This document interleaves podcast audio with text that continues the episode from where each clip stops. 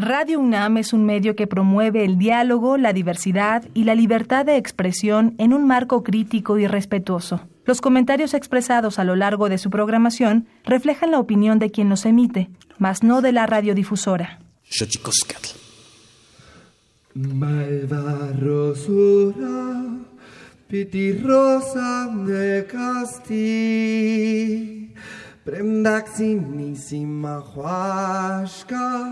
Shanu Hurashka Huia Huia Maria Tomasita.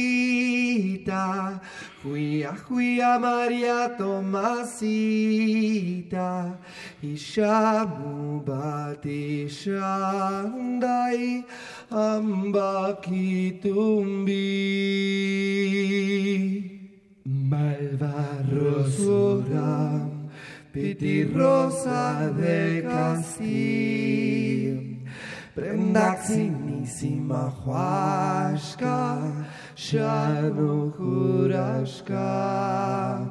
Juia, juia Maria Tomasita, Juia, juia Maria Tomasita, Ishamu bat shándai. Ambakitumbi Malvarosura, Piti Rosa de Castil. Premdaxinísima huasca, shano jurashka. Huya, huya María Tomasita, Huia, huia Maria Tomasita, Ishamu Batishandai, Ambakitumbi. Malvarroso, Malvarroso,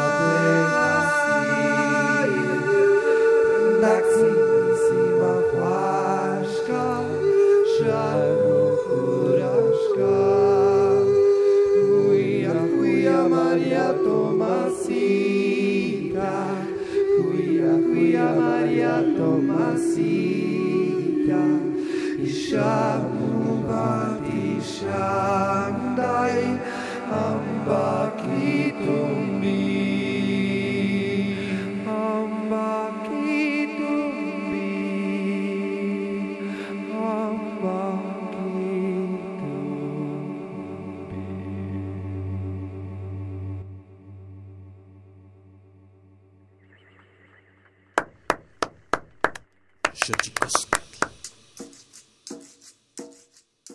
de flores comienza a hilarse. Es momento de ir a lo profundo. Radio UNAM presenta Xochicóscatl, collar de flores, con Mardonio Carballo. Hacemos revista del México profundo.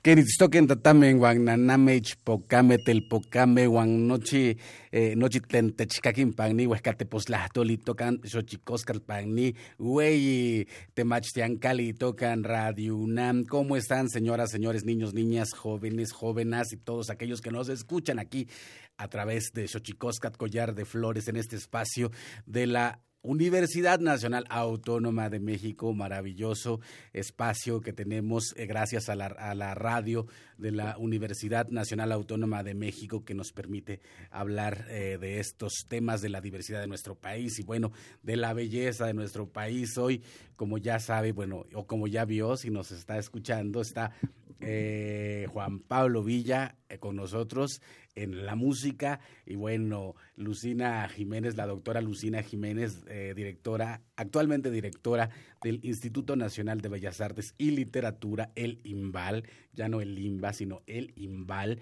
está con nosotros. Y bueno, antes de comenzar a platicar con ellos en este lunes despuesito de vacaciones, qué bien se siente trabajar cuando otros descansan, qué maravilla. Vamos primero a nuestra efeméride, a nuestras efemérides sobre derechos humanos, porque si algo hemos bien, hecho bien los seres humanos es que lo hemos hecho muy mal. Xochicoscatl. Tonalámatl o la ignota efeméride.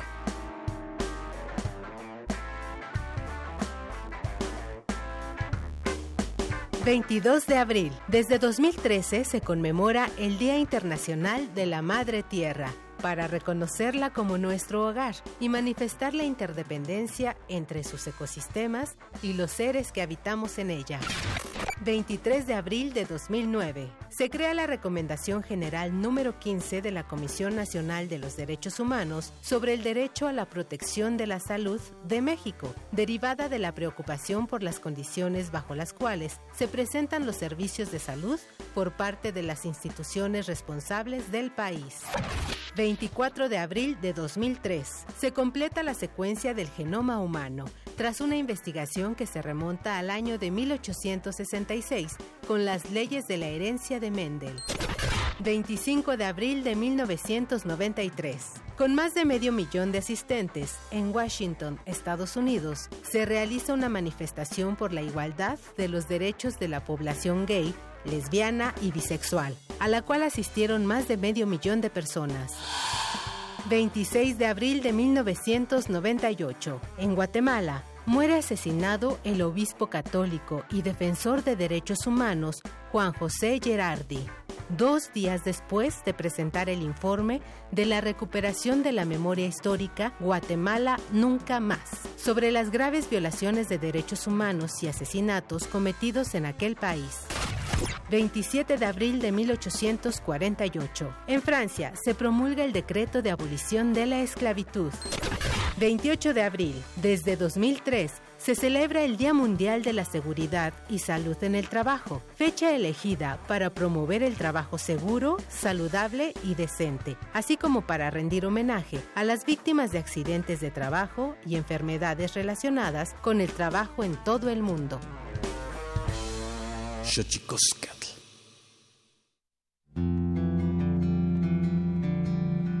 La Comisión Nacional de los Derechos Humanos presenta Sanili o la conversa. Quien tiene más saliva, traga más pinole.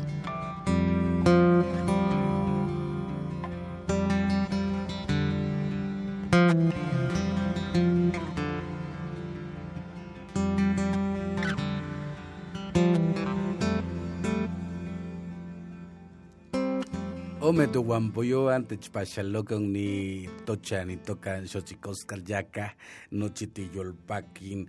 Dos amigos maravillosos llegaron acá a la casa de Xochicoscatl para hablar con nosotros y hoy tenemos el placer inmenso de tener ah, con nosotros a Lucina Jiménez, doctora en ciencias antropológicas, experta en política cultural de la Comisión de Cultura eh, para la Agenda Cultural, miem- Agenda Cultural, miembro del Grupo de Expertos de Gobernanza para la Cultura y Desarrollo de la UNESCO, miembro del Comité Científico de la Universidad, pero también fundadora eh, de, de Conarte, eh, organización que impulsa la educación en artes y para la paz. Y ahí era donde yo te conocí, Lucina Jiménez.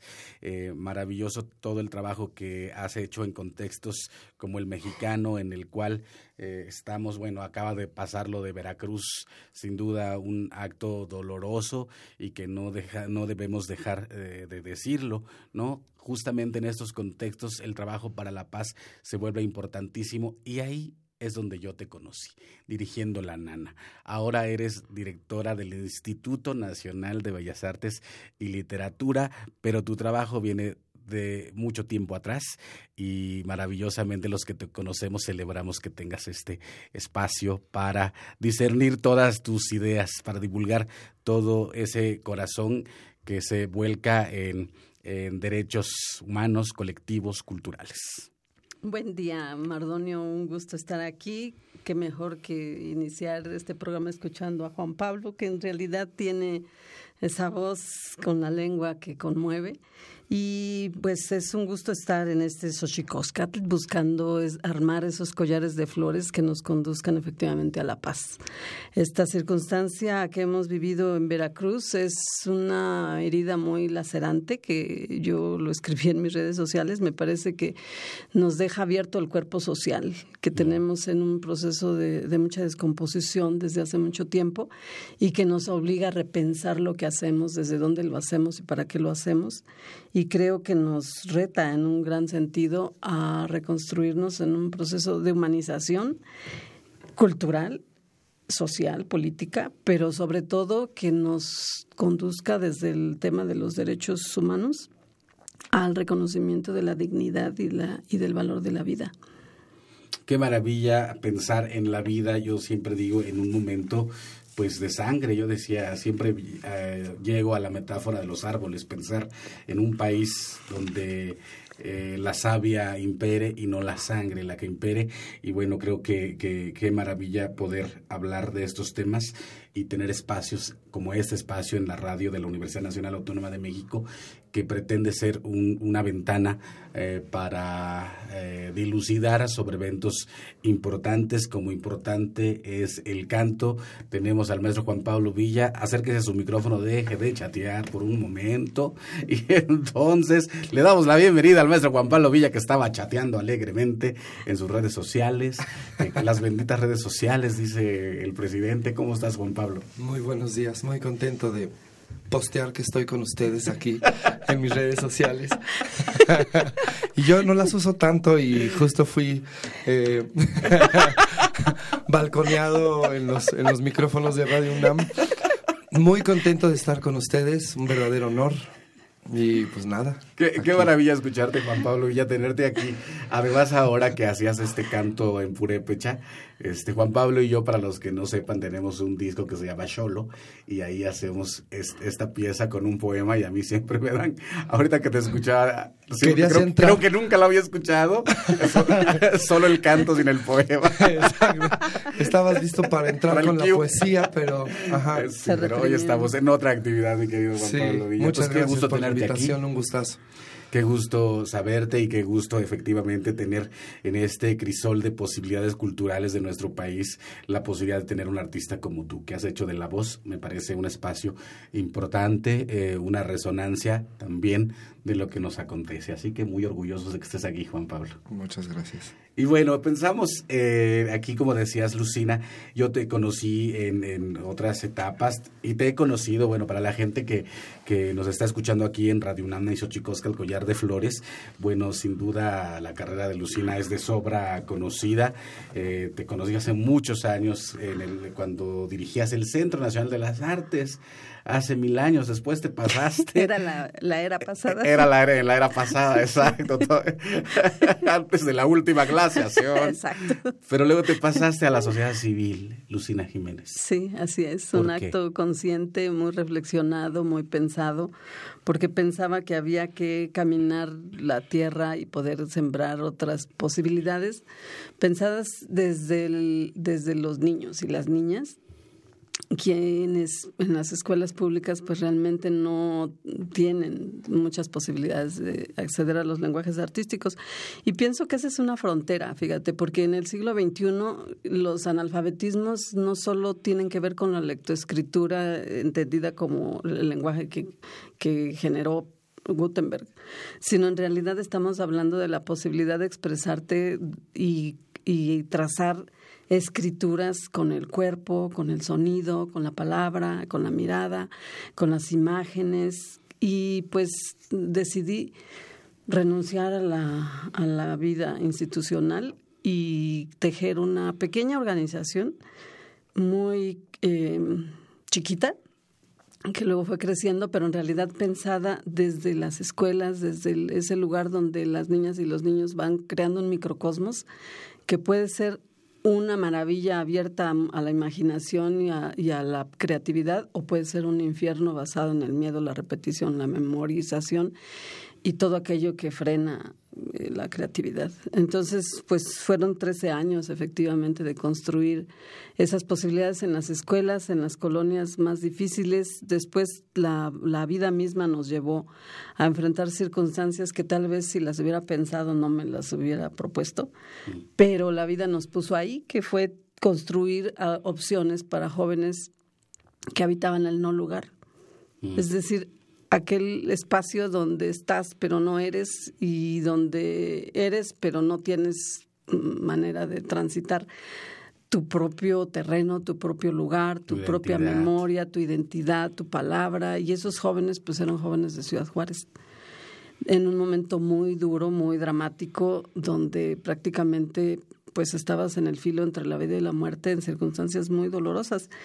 Pero esos chicos y esas chicas nos enseñaron a nosotros en realidad que la construcción de ti mismo, de ti misma desde el arte, es la posibilidad de generar otra arquitectura, otra lógica y otra posibilidad de no volverte víctima de tu propio entorno. Mm. Y creo que esos chicos que, bueno, 10 años después aprendieron a componer, grabaron música que le dedicaron a su ciudad y que le dedicaron al tren, que le dedicaron a la bestia, que le dedicaron a muchos fenómenos con los que ellos conviven, pero desde otra lógica, desde otra mirada mucho más autónoma, mucho más resiliente.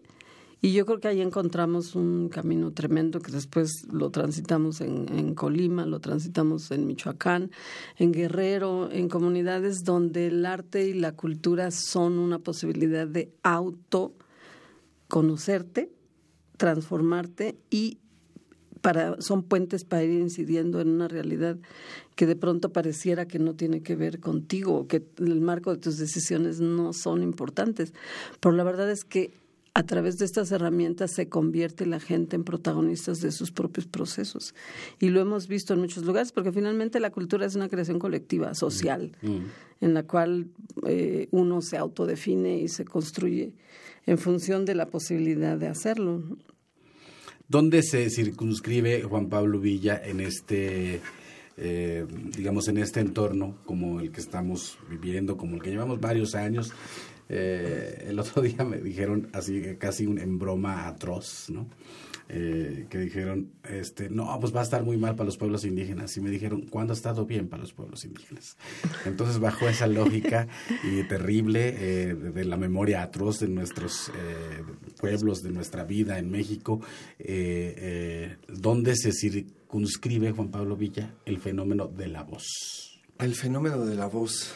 Y bueno, justo estaba escuchándote y pues reflexionando un poco, donde, justo adelantándome quizá la pregunta que me estás haciendo, Mardonio, eh, y pensaba en el coro, en el coro que estoy dirigiendo, que de alguna manera pues es cómo podemos sumar voces a partir de, de un trabajo cultural, amoroso, lleno de luz y lleno de voces, que al final el coro es una pequeña comunidad.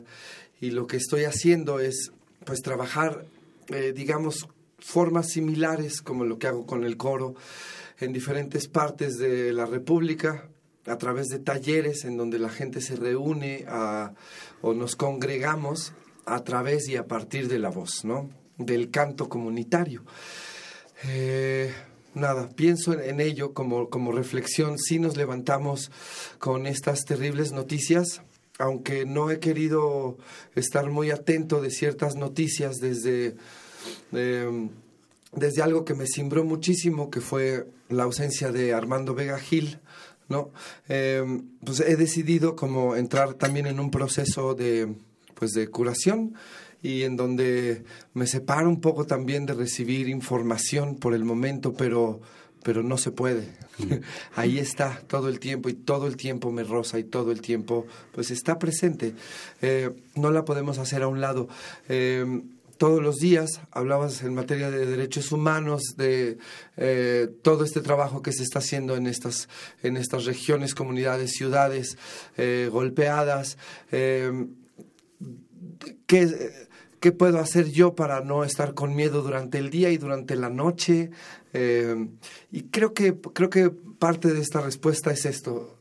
Trabajo en comunidad a partir de lo que uno sabe hacer finalmente, ¿no? La forma en la que yo congrego a esta comunidad es a partir del canto y creo que es algo que ahora le está dando mucho sentido a mi propia eh, carrera artística y donde al mismo tiempo también me hago a un lado.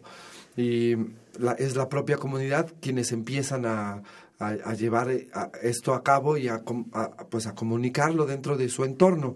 Y pues me llena de gusto y orgullo que muchas de las cosas que hemos estado haciendo durante en estos talleres, pues tiene un eco y empiezan eh, los, los, los, mismos estudiantes a generar estas pequeñas comunidades en su entorno a través del canto cardenche, a través de eh, la improvisación vocal o el canto coral que pues ya cada quien se le ocurre.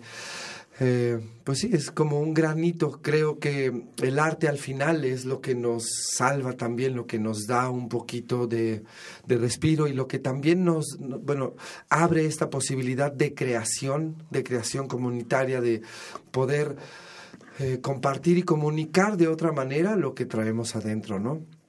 Para nosotros quizás sea más fácil hacerlo porque hemos estado, o para mí, porque he estado acostumbrado a hacerlo, pero me parece que para muchos sectores de la población es muy importante poder como encauzarlo para que pues pueda tener un eco y pueda ser otra salida, otra ventana, otra puerta para pues para poder sanar como sociedad.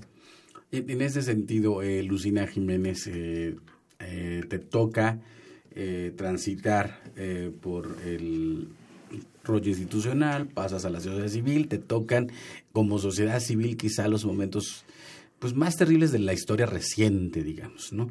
En un contexto muy claramente marcado, una guerra declarada contra el narcotráfico, eh, en fin, ¿no?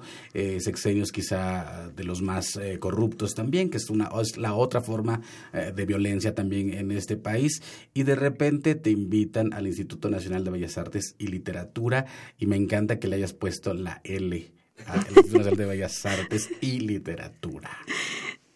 Sí, mira, Mardonio, la decisión no fue fácil porque la verdad es que yo no tenía una intención de volver al gobierno.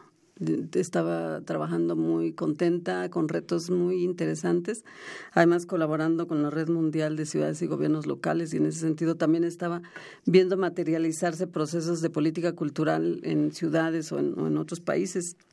Pero creo que era importante sumarse a la posibilidad de la transformación. Finalmente México apostó eh, por un cambio. Creo que hay un bono democrático al que hay que responder y finalmente las instituciones también constituyen un espacio público es decir, un espacio público que tienen que responder a, esa, a esas problemáticas de las que estamos hablando.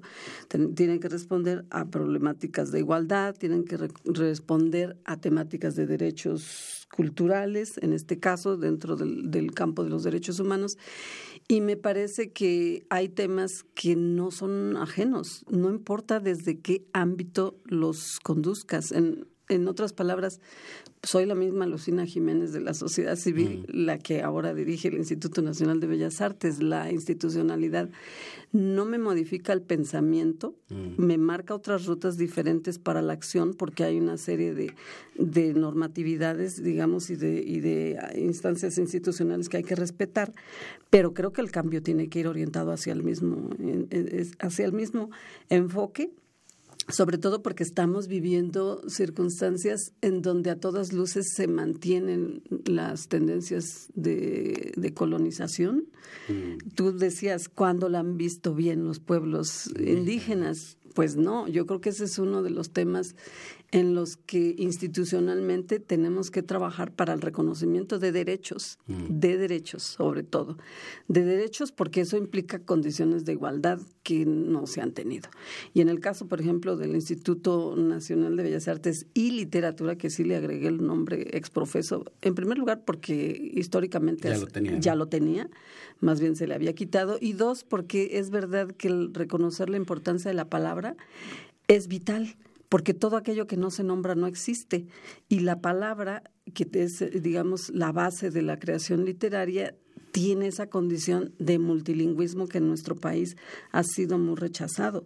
Una de las primeras cuestiones que hicimos a través de la Coordinación Nacional de Literatura fue darle la palabra a las y los escritores en lenguas indígenas en una condición de igualdad, es decir, no ponerlos por separado, decir, ah, y acá están los indígenas, sino no, en realidad sentarlos en la misma mesa de los mejores y las mejores escritoras de México, porque esa es la condición que les corresponde. Ahora, hacerlo de tal manera que ya se configure un Estado de derecho para eso, no una acción solamente de alguien que va pasando, que puedo ser yo. sino en realidad una institucionalización y ahí está la diferencia porque si lo haces desde el punto de vista de una política pública, estás sentando las bases de ese derecho. Lo mismo con la creación del Premio Bellas Artes en Lenguas Indígenas, que tampoco existía, pero también en la posibilidad de hacerlo transversal y en eso estamos trabajando mucho. Es decir, llegará el momento en donde una persona hablante de lengua purépecha o náhuatl o cualquier otra pueda encontrar dentro del instituto la posibilidad de escuchar una audioguía de una exposición en su lengua. ¿Por qué no? Entonces, estamos caminando en ese sentido, entre otras muchas cosas que tienen que ver con los derechos culturales. Ahorita que Juan Pablo decía del, del coro y la posibilidad de la autoexpresión, a mí me parece que el tema central es educación artística, como derecho, mm. incluso como puerta para el ejercicio de los derechos culturales. Entonces ahí estamos en el tendido de una red nacional de educación artística que incluya la investigación, por supuesto, pero que permita abrir los, los cauces a esa educación para la cual realmente se ha hecho muy poco a nivel público. ¿Por qué? Porque si bien existen las escuelas y si bien existe la infraestructura, la diversidad cultural de este país es enorme. Inmensa. Inmensa. Y no podemos decir que está satisfecha esa necesidad de ninguna manera. Tenemos un sistema educativo enorme. Millones, hay más de 25 millones de niñas y niños que son también hablantes de lenguas diferentes, que son portadores de, de, la tradición eh, propia, pero que al mismo tiempo tienen derecho a la diversidad cultural, fíjate. Y por lo tanto tienen derecho a conocer no solo su propia tradición y su propia cultura, sino también las otras y también relacionarse con sus artistas. Cuando tomé posesión dije eso y no es una frase hecha. Estoy profundamente convencida de que este pueblo necesita a sus artistas. Fíjate que ahora que lo dices, cuando nosotros tuvimos el privilegio de encabezar una lucha en contra del artículo 230 de la Ley General de Telecomunicaciones y Radiodifusión, que prohibía o inhibía el uso de las lenguas indígenas en los medios eh, masivos de comunicación, una de las cosas que me cayó el 20, como se dice, ahora que están de moda, ahora que se vuelven a poner de moda las frases que ya estaban pasadas de moda, como el me canso ganso, ahí está, también eh, eh, piense en, en esto, ¿no? Que me cayó el 20. A mí me cayó el 20 de que no solo me quitaban a mí mi derecho a hablar mi lengua en los medios de comunicación, le quitaban al otro el derecho a escucharla. Así que eso creo que siempre es importante saber que en una lucha siempre se compone de muchas complicidades. Así que vamos a, un, a nuestra sección que se llama Tlachtolcuepa, que nos habla de los idiomas, de los secretos de los idiomas, porque yo estoy claro que los idiomas tienen sus secretos. El Instituto Nacional de Lenguas Indígenas presenta Tlachtolcuepa o la palabra de la semana.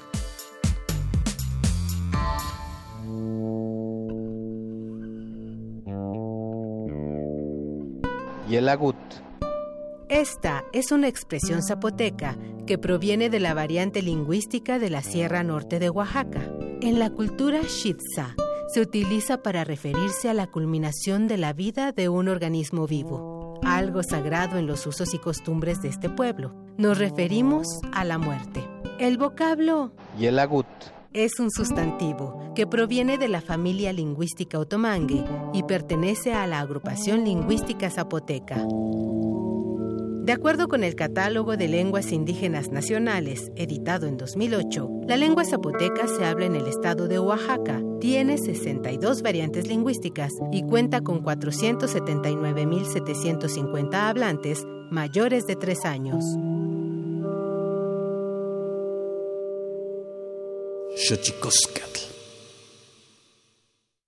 Pluriversos PUIC, un mundo culturalmente diverso.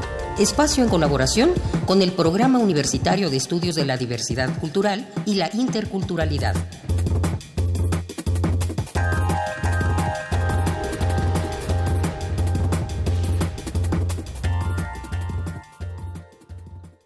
Noticonquista, unam.mx. Va a ser algo así como un noticiero de la conquista que va a dar noticias semanales, justamente para abrir debate. Estamos al servicio de la gente para que utilice esa información y que nos propongan ideas y ver qué podemos hacer juntos. Este 2019 se cumplen 500 años de la llegada de Hernán Cortés a América, un hecho que dio paso a la llamada Conquista de México.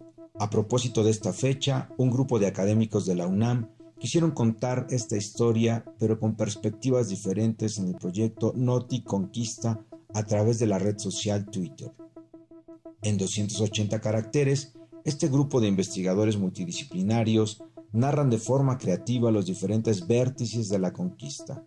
Así lo cuenta el doctor Federico Navarrete, coordinador del proyecto Noti Conquista. O sea, desde luego Malinche no fue traidora porque pues, ella era una mujer esclava que no le debía ninguna lealtad a los reyes de México Tenochtitlan, que aparte vivían a cientos de kilómetros de su pueblo y no tenían nada que ver con su pueblo. El hecho es que la Malinche se convirtió en el rostro femenino, indígena, carismático de los españoles. Y era una cara con la que los indígenas sí podían dialogar, porque hablaba su idioma y porque los entendía. También otros personajes que es muy importante quitarles este estigma de traidores, empezando por los tlaxcaltecas, que han sido los más famosos y que quizá fueron los más poderosos. No hay que olvidar que el ejército que destruyó México Tenochtitlan el 13 de agosto de 1521, tenía 100 soldados indígenas por cada soldado español. Lo que hubo en México en esos años fue algo parecido a una revolución social, en que un amplísimo grupo de pueblos indígenas apostaron por una transformación radical de, su vida y utilizaron a los españoles como el instrumento para lograrla. Quizá los españoles podemos decir que fueron los que impulsaron ese gran movimiento social, pero en realidad es un movimiento social que llevaron a cabo los habitantes de esta tierra. Y creo que si entendemos nuestra historia así, muchas cosas resultan más claras. Por si fuera poco, este acervo quedará en una plataforma de Internet con la información y las historias de la época. Uno de los propósitos de Noticonquista es justamente explicar las razones de estos indígenas, de la Malinche, de los tlaxcaltecas, y tratar de imaginar qué es lo que querían hacer con nuestro país. ¿Por qué decidieron optar por un cambio tan radical y tan violento? Porque sí fueron unas guerras atroces. Pero creo que vamos a llegar a que esa historia que nos habían contado de la conquista, de que nos conquistaron los españoles, no es que es una mentira que ya es hora de que dejemos de creer y que más bien la conquista fue el inicio de algo nuevo y ese algo nuevo puede ser algo nuevo también en el siglo XXI. Podemos, a partir de, de ese espíritu de cambio y también de ese, de ese, espíritu de alianzas, ¿no? porque finalmente lo que lograron hacer los pueblos indígenas fue incorporar a estos seres tan extraños que eran los españoles y también no olvidemos los africanos que venían con ellos, incorporarlos al mundo mesoamericano.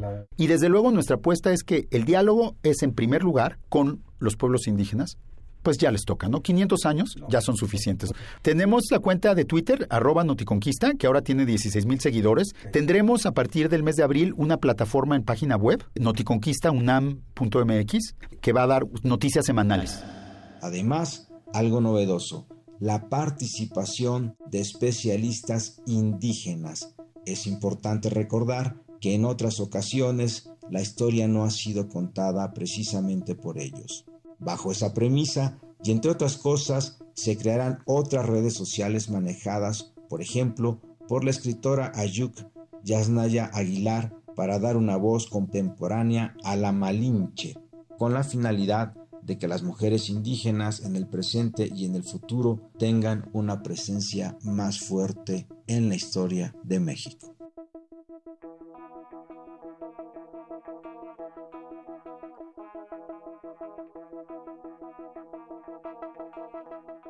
Rzeczypospolitej.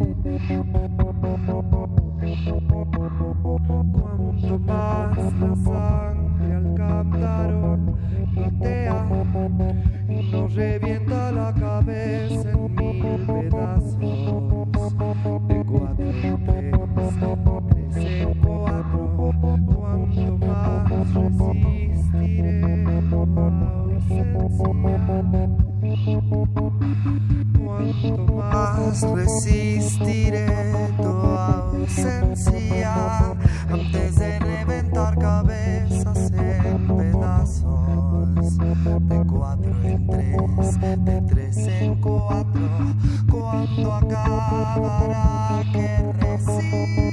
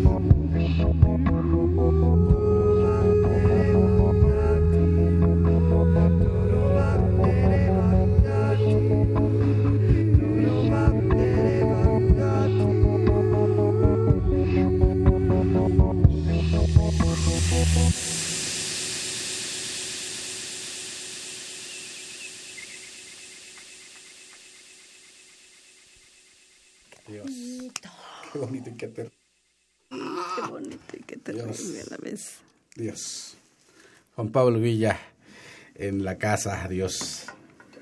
¿Cómo se llama esta pieza, Juan Pablo? Esta se llama La ausencia, que es un conjunto de, de piezas. Ya habíamos quedado, Mardonio, que íbamos a hablar de esperanza, ¿no? Eh, este es un grupo de canciones que, pues sí, tratan de la ausencia, ¿no? De, de pues de nuestras mujeres ausentes, sobre todo. Eh, y bueno, pues está dedicadísimo a, justo eso, pues como a, es como una medicina, digamos. O, Y a los 43. a lo- esta es una puedo. pieza dedicada específicamente a los 43 qué de un grupo de, de piezas que pues van dedicadas y de la mano de este tema y hechas música justo para pues curar un poco el alma, ¿no? Pues vamos a hablar de la esperanza y entre la esperanza también eh, se cuelan eh, las percusiones o los pasos percutivos de la danza. Donají Esparza en la línea. ¿Cómo estás, Donají Esparza, bailadora maravillosa que nos acompaña en la línea? ¿Cómo estás, Donají? Buen día, Mardonio. Muchas gracias. Estoy muy bien. Aquí esperando que llegue el próximo domingo El para di- zapatear con eh, todos. El Día Internacional de la Danza, que viene ya, y Donají ha preparado el taller de danza y zapata- zapateado jarocho en el Museo de Culturas eh, Populares. ¿Cómo se llama, Donají, el, espe- el espectáculo que preparaste? Eh, bueno, el taller lo, lo llamamos eh, Tumbao Sacamandú. Tumbao Sacamandú, Museo Nacional de Culturas Populares, 28 de abril, para celebra- celebrar el Día Internacional de la Danza. Donají, ¿en qué va a consistir? y va a consistir en una clase abierta en la que vamos a ver uno de los sones eh, más complejos del repertorio del fandango tradicional, del fandango jarocho, que eh, lo conocemos como el toro sacamandú. Es un son de pareja, es un son bravo y es un son de una rítmica compleja, yo creo de los más complejos que, que, que tenemos. ¿Cómo nace, Donají? ¿Cómo nace este espectáculo? ¿Cómo nace esta posibilidad? Bueno, te hemos visto en espectáculos muy, muy importantes con artistas muy reconocidos, tanto nacionales como internacionales. Verte es un agasajo, es un, yo creo que de los placeres más hermosos que me ha tocado atestiguar. ¿Cómo nace este taller?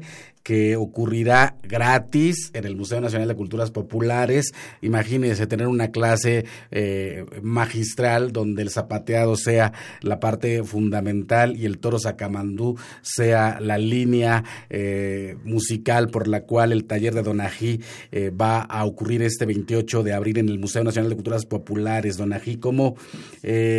¿Cómo, ¿Cómo ocurre este fenómeno de la danza colectiva, ahora que estamos hablando aquí con Juan Pablo y con Lucina de la colectividad precisamente?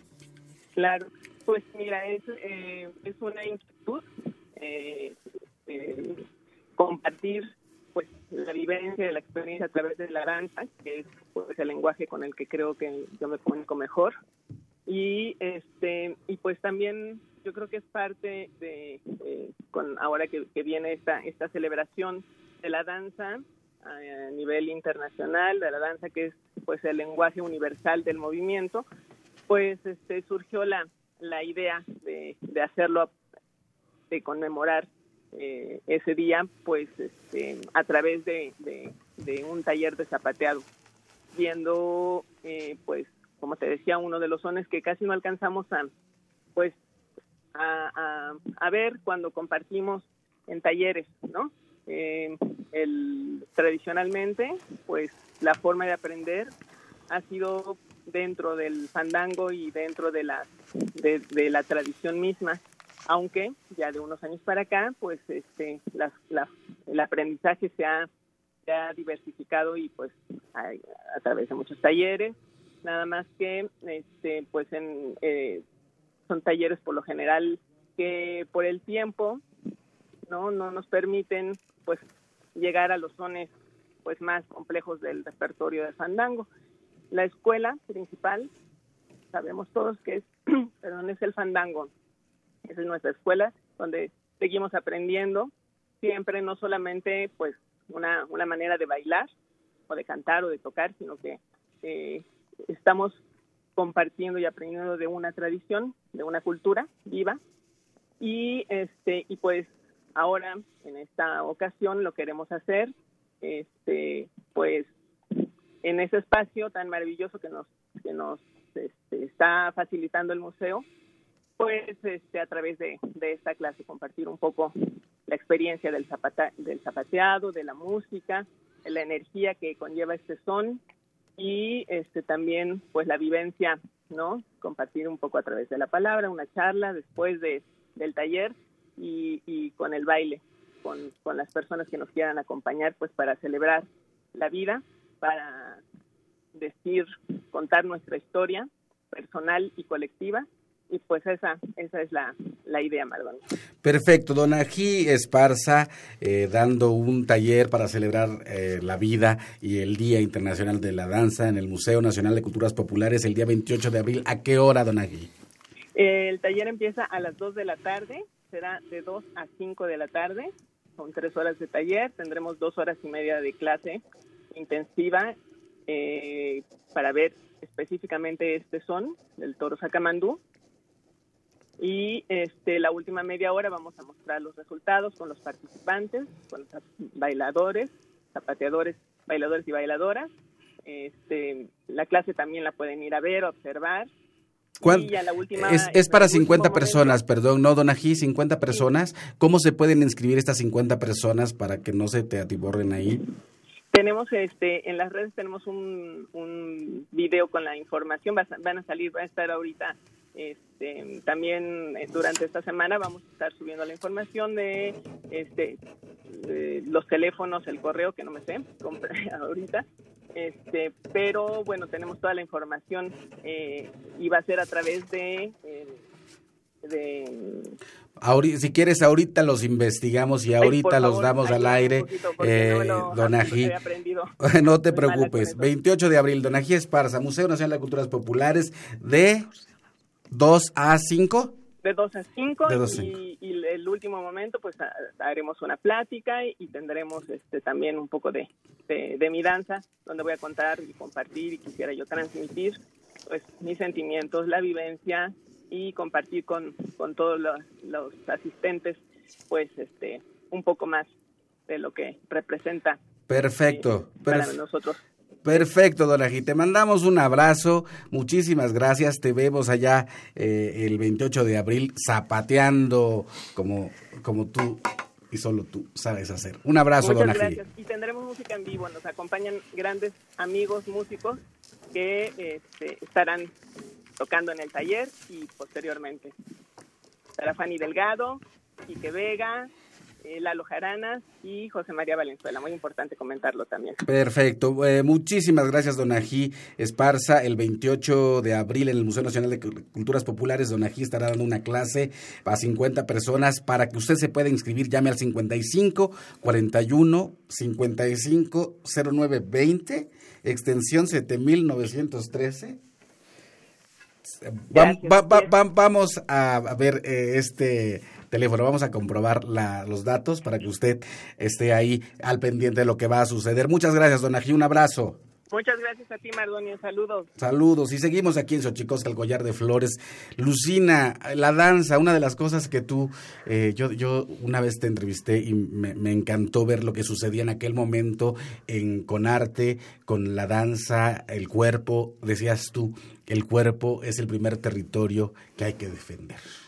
Definitivamente, porque el cuerpo finalmente es una síntesis de tu pensamiento, de tu espiritualidad, de tu emocionalidad, de tu memoria, pero también de tu aquí y ahora. Entonces, eh, de hecho, prácticamente todas las artes tienen que pasar por el cuerpo, porque finalmente no hay una separación. Mente, pensamiento, corazón, acción, sentir, y eso es, es el cuerpo. Por eso la importancia de la danza, todas las sociedades siempre bailaron, siempre celebraron. Eh, Yo digo que es como lo más sofisticado Eh, del hombre, Es que del ser humano. es la posibilidad de autotransformarte en ese tu ser eh, a través del movimiento. Y efectivamente estamos a punto de la celebración del Día Internacional de la Danza. Y en ese sentido, ¿Cuándo es, Lucina Jiménez? El 29 de abril. A ver, para los que nos están 29 de escuchando aquí en. Xochicosca, el collar de flores, el 29 de abril, el 29 de abril va a ser el día de la danza. Le, nada más, tenemos cuatro discos de aquellos otros, disco eh, del coro acardenchado que dirige el maestro Juan Pablo Villa. Así que vamos, les parece, a quien nos diga cuándo se celebra el Día Internacional de la Danza. Esto, para los que nos siguen en Facebook, para los que nos siguen en Facebook, vamos a regalar cuatro discos que nos deja aquí el maestro Juan Pablo Villa a los primeros que los, bueno, los primeros que los pidan y que nos digan cuándo se celebra el Día Internacional de la Danza. Y también vamos a regalar, ¿qué vamos a regalar, Lucina Jiménez? Tú nos decías el 26, 27, 28 de abril. Mira, sí, eh, la Compañía Nacional de Danza eh, del Instituto, que está en un proceso de autorrenovación, está haciendo una gala contemporánea para celebrar el Día Internacional de la, de la Danza. Y entonces eh, tiene tres coreografías que están haciendo una exploración entre el movimiento incluso del hip hop y el- el ballet contemporáneo para hablar de esa diversidad artística a la que todos tenemos derecho. Entonces, hay un programa de una gala contemporánea que es un paladio de Stanislav Feco, que es un estreno de la Compañía Nacional de Danza. Hay una coreografía también casta diva de Yasmín Barragán, una eh, coreógrafa mexicana que eh, hace esta obra, además para una bailarina que se despide de la Compañía Nacional de, de Danza con esta ah, con este trabajo que nos parece muy importante. Y luego también está la, la obra de Ebony Concierto de Demis Volpi. Y por último hay una puesta en escena de Nacho Duato que se llama Por Vos Muero que Muy también bien. es un estreno de la compañía y para Ajá. lo cual efectivamente podemos hacer una invitación a que quienes lo digan a través del Twitter de la cuenta de este programa pueda tener acceso a dos boletos para el viernes 26 a las 20 horas, el sábado 27. ¿Sencillos o dobles? Dobles para que puedan ir Eh, en sentido de colectividad. Claro, aunque no necesariamente, generalmente se baila en pareja, pero Por así. eso dije de colectividad. Entonces, dos pases dobles para el día 26 a las a 20 las, horas. A las 20 horas y para el 27 y 28 a las 13 horas. También dos pases También dobles dos pases en la dobles. cuenta de Twitter, Twitter para que para que nos digan, para aquellos primeros que nos digan cuándo se celebra el Día Internacional de la Danza. Muy bien, tendremos entonces por Facebook, en la cuenta de Xochicos del Collar de Flores, cuatro discos de aquellos otros del coro acardenchado que dirige Juan Pablo Villa, para que no- quien nos diga qué día se celebra el Día Internacional de la Danza y con la misma pregunta o con la misma respuesta en Twitter el 26 a las 20 que el Instituto Nacional de Bellas Artes y Literatura a través de, su titular nos está ofreciendo aquí en Xochicos del Collar de Flores. Así que ya acá nos vamos a despedir como Muchas se debe gracias. con música. Muchas gracias por acompañarnos, amigo. Qué a bueno que estás por la aquí. invitación y pues siempre un honor estar en Radio UNAM. Que por cierto, el disco de aquellos otros del coro acardenchado se grabó aquí por Inti Terán. Y bueno, Muy bien. muchísimas gracias, Gracias, Mardonio. Juan Pablo. Besos. Lucina, cinco palabras que definan tu gestión al frente del Instituto Nacional de Bellas Artes y Literatura. Libertad de creación, dignificación, derechos culturales, diversidad y multilingüismo. Y mucho agradecimiento de mi parte, Lucina Jiménez, por habernos acompañado en este programa de Xochicosca, el collar de flores. Gracias a ti, Mardonio. Un placer estar aquí. Vámonos a nuestra sección más libros al rostro, lo que es lo mismo, más amoch menos face. Xochicoscatl. Más libros al rostro, o lo que es lo mismo, más Amoch menos Face, espacio en colaboración con el Instituto Nacional de Antropología e Historia.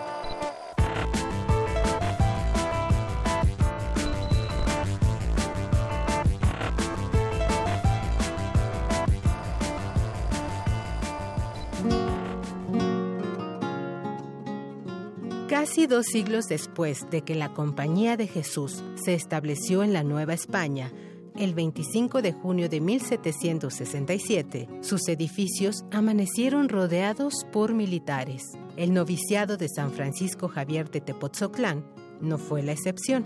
Comenzaba una larga noche que se prolongaría poco más de 100 años. A partir de 1777, con el auspicio del arzobispo de México, Alonso Núñez de Aro y Peralta, el inmueble se destinó para albergar un seminario diocesano, una casa de retiro y una cárcel para clérigos que cometieran algún delito. Atrás quedaron los años de gloria. La bien ganada fama religiosa, educativa y material de San Francisco Javier empezó a desaparecer. Sostener el seminario episcopal se convirtió en una empresa estoica. Con los pocos recursos que ingresaban, algunos rectores se vieron precisados a eliminar cátedras y reducir la nómina del personal, en tanto que las autoridades virreinales, para frenar el avance de las tropas independentistas, sugirieron la posibilidad de convertirlo en cuartel militar. De todo esto nos habla el libro De la opulencia a la precariedad, la historia del ex colegio jesuita de San Francisco Javier de Tepoztlán, que además nos invita a conocer la historia y peripecias de un magnífico recinto que desde hace 50 años alberga el Museo Nacional del Virreinato de Lina. Te invitamos a leer De la opulencia a la precariedad, la historia del ex colegio jesuita de San Francisco Javier de Tepoztlán de Jorge René González Marmolejo. Encuéntralo en librerías Educal y tiendas y librerías del Instituto Nacional de Antropología e Historia.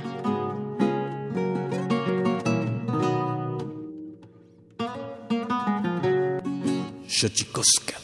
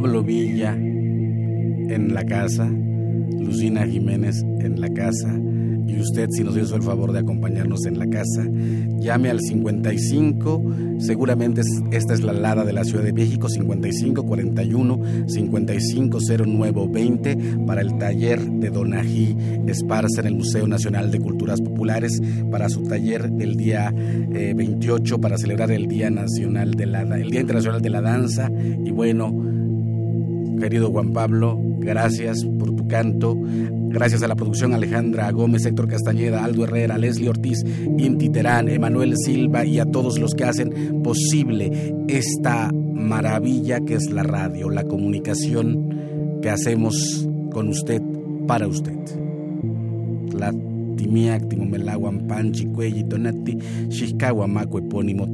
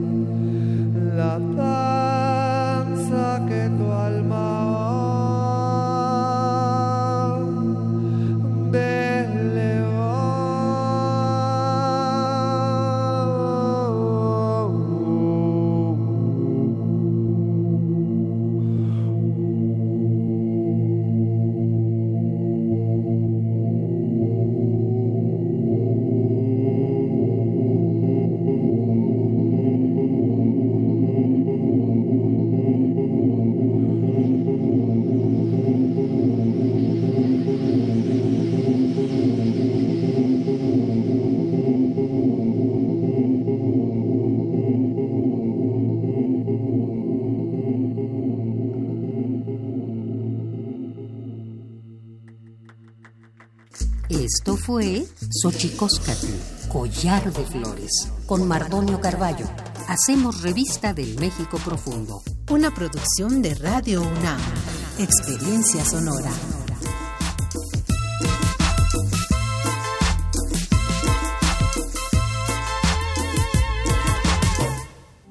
...2019...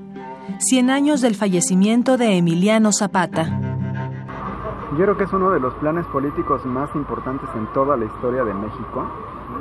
Es eh, un documento magistral escrito por un modesto profesor rural, por Otilio Montaño, que refleja la visión del mundo campesino de manera ejemplar. Eh, ahí está nítidamente lo que significa ser campesino, están sus aspiraciones, está su organización, está su propuesta de trabajar la tierra, está su propuesta de cómo tiene que ser el gobierno de la revolución. Felipe Ávila, historiador y académico. Emiliano Zapata. 96.1 FM, Radio UNAM, Experiencia Sonora.